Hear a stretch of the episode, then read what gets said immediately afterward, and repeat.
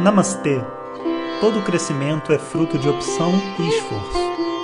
Ninguém cresce por acaso. Sejam bem-vindos ao tema Gita numa casca de nós. Om Shri Guru Namaha Om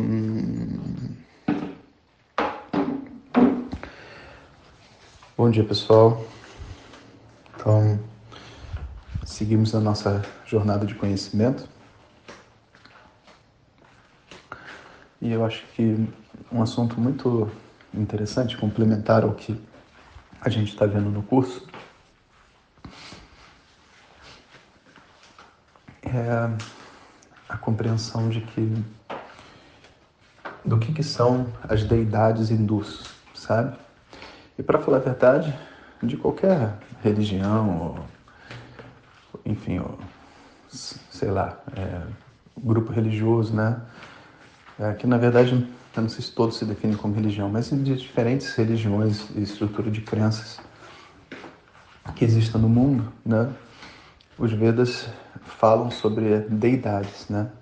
E a partir disso, né, o hinduísmo tem assim as deidades delas, o budismo e todos os ismos têm a sua estrutura, né? Mas o que, que é isso? O que, sabe? É, como entender né, essa visão? Então, não é complicado de entender, né? mas é, precisa ter um, um pouco de sensibilidade. Né? Então, a primeira coisa que a gente tem que saber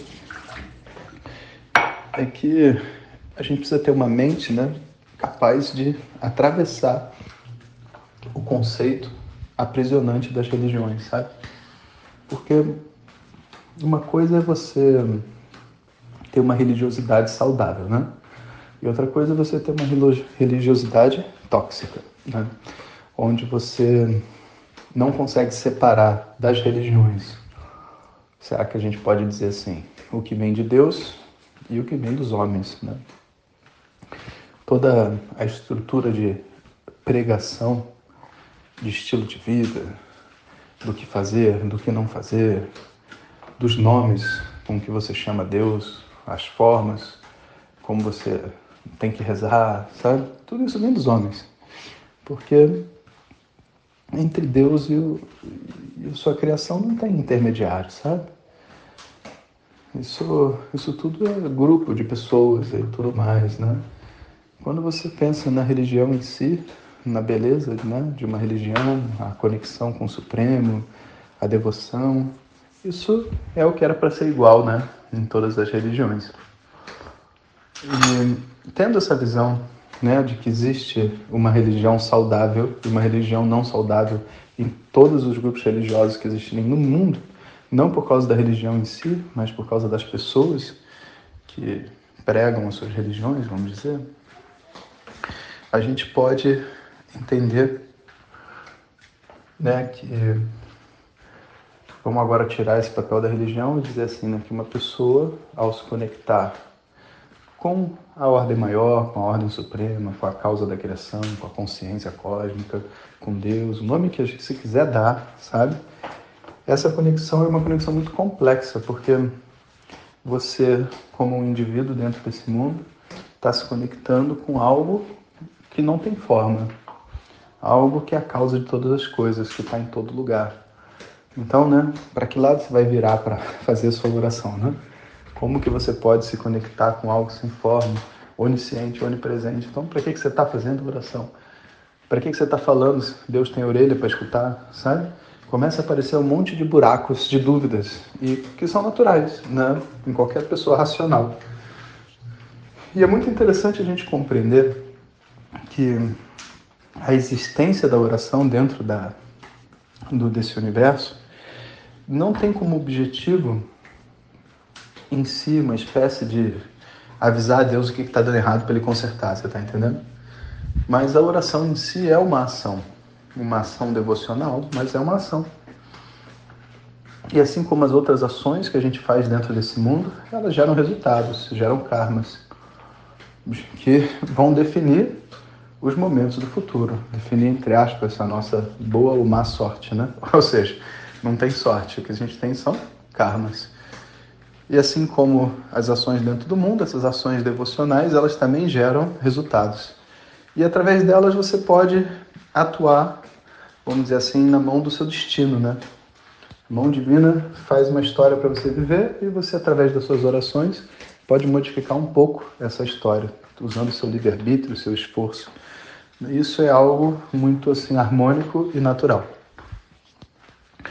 Então, quando eu faço a oração, vamos dizer assim, a necessidade da oração vem de mim, da, do resultado que eu estou querendo obter. E a oração, então, é uma ação. E eu, como um ser pequeno limitado dentro dessa história, quando faço a oração, eu faço a oração usando aquilo que eu tenho disponível para mim e não de acordo com o que Deus precisa escutar, você está entendendo? Porque, no fundo, né, Deus não precisa escutar a tua oração. Você precisa do resultado da sua oração e por isso você faz. Então, é dito nos Vedas que não importa a forma como uma pessoa faz a oração, não importa. Se houver devoção, pode ser com uma flor, pode ser oferecendo flores, pode ser oferecendo vinho, pode ser oferecendo frutas, pode ser cantando, pode ser girando, pode ser dando cambalhota. Se, eu, se a pessoa conseguir fazer essa conexão interna devocional dentro de si, a dança dela vira uma oração. O canto dela vira uma oração, a comida que ela faz vira uma oração. E ele recebe da mesma maneira. Então tem esse verso famoso, Patram pushpam palantoyam yume bhaktya prayachati tadaham bhakto paritam ashnami prayatat manaha. Pode ser patram, pode ser uma folhinha, pode ser pushpam, uma flor, toyam, um pouco d'água. O que você me oferecer com devoção, eu te abençoo com que você, entre aspas, proporcional à devoção que você está oferecendo. Ou seja, não existe nessa relação entre a criatura e o Criador né, um entrave natural, né, um fluxo, uma comunicação direta. Né. Agora, nós, enquanto personagens aqui dentro, a gente vai estar tá lidando com vamos dizer assim, com o cosmos, com o total, né? Mas esse total, até chegar a mim, ele passa por vários é, seres intermediários. Como assim seres intermediários? Assim, ó, por exemplo, seu corpo, né? Você é um ser que tem o corpo todo. Mas dentro desse ser, você tem muitas células. Essas células todas compõem o ser total sabe? Mas entre a célula e o ser que você é, existem outros seres que são os órgãos, por exemplo. Então, é como se entre a nossa nossa pequeno grão de areia aqui, que nós somos, e o, o, a origem de todo o universo, existem ainda seres que são mais sutis do que nós, né? E que estão no meio do caminho entre a gente e o todo. Esses seres são chamados de deidades. Sabe? Nada mais são do que seres superiores, né? do ponto de vista do, do corpo e da mente, superiores ao nosso, que tem outras funções dentro do universo diferente da nossa, de, sabe? Acordar, comer, trabalhar, dormir e morrer, sabe? Então, é, assim, dentro dessa visão de que existem seres intermediários, né? a gente entende que a relação que se estabelece com esse todo naturalmente passa por esse ser. Por exemplo, se uma célula precisa receber uma certa questão, o sistema nervoso vai ter que responder, que vai ter que acionar, sei lá, o sistema imunológico, que vai ter que produzir um negócio para chegar até, até aquela célula que está ali. Então, a resposta que a gente recebe do universo vem através de todas essas ordens, de todas essas esferas de energia, de poder, sei lá o nome que você quiser dar. Né? E, naturalmente, quando você faz uma oração, a sua oração também passa por elas. O pedido de socorro da célula até chegar, sei lá, no sistema nervoso central passa por todo o sistema.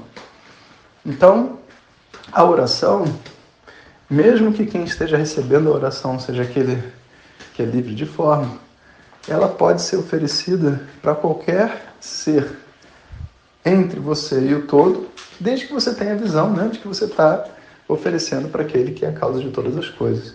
É como se essas pessoas virassem altares, esses seres virassem altares do seu, do seu pedido.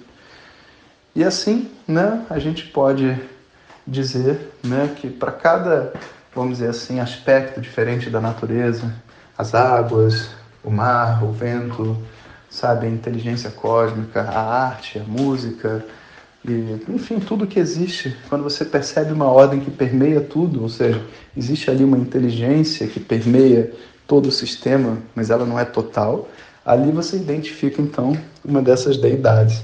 E as pessoas se relacionam com essas deidades e através delas elas fazem os pedidos para Deus. Né? Então, o nosso entendimento de deidades, né, ou dessas, desses símbolos para Deus, nada mais são do que aspectos do divino que as pessoas apreciam. Um determinado aspecto do todo é apreciado por mim através de um símbolo. Aí eu uso esse símbolo para poder fazer a minha oração, que é para aquele que não tem forma, mas passa pelas formas. Por quê? Porque eu estou aqui com forma e eu não tenho como fazer uma oração sem forma. então eu vou ter que escolher uma forma, né? não vai ter jeito. Essa é a tecnologia e o conhecimento dessa tradição. E é o que está por detrás de todas as religiões, por mais que as pessoas não admitam, sabe? Você vai ver toda religião de alguma maneira estabelece alguma forma para Deus quando você vai fazer uma oração. Mas quando você vai tentar entender o que é Deus, todos eles dizem que Deus não tem forma. E é assim que é. Graças a Deus. Um bom dia para vocês. Eu.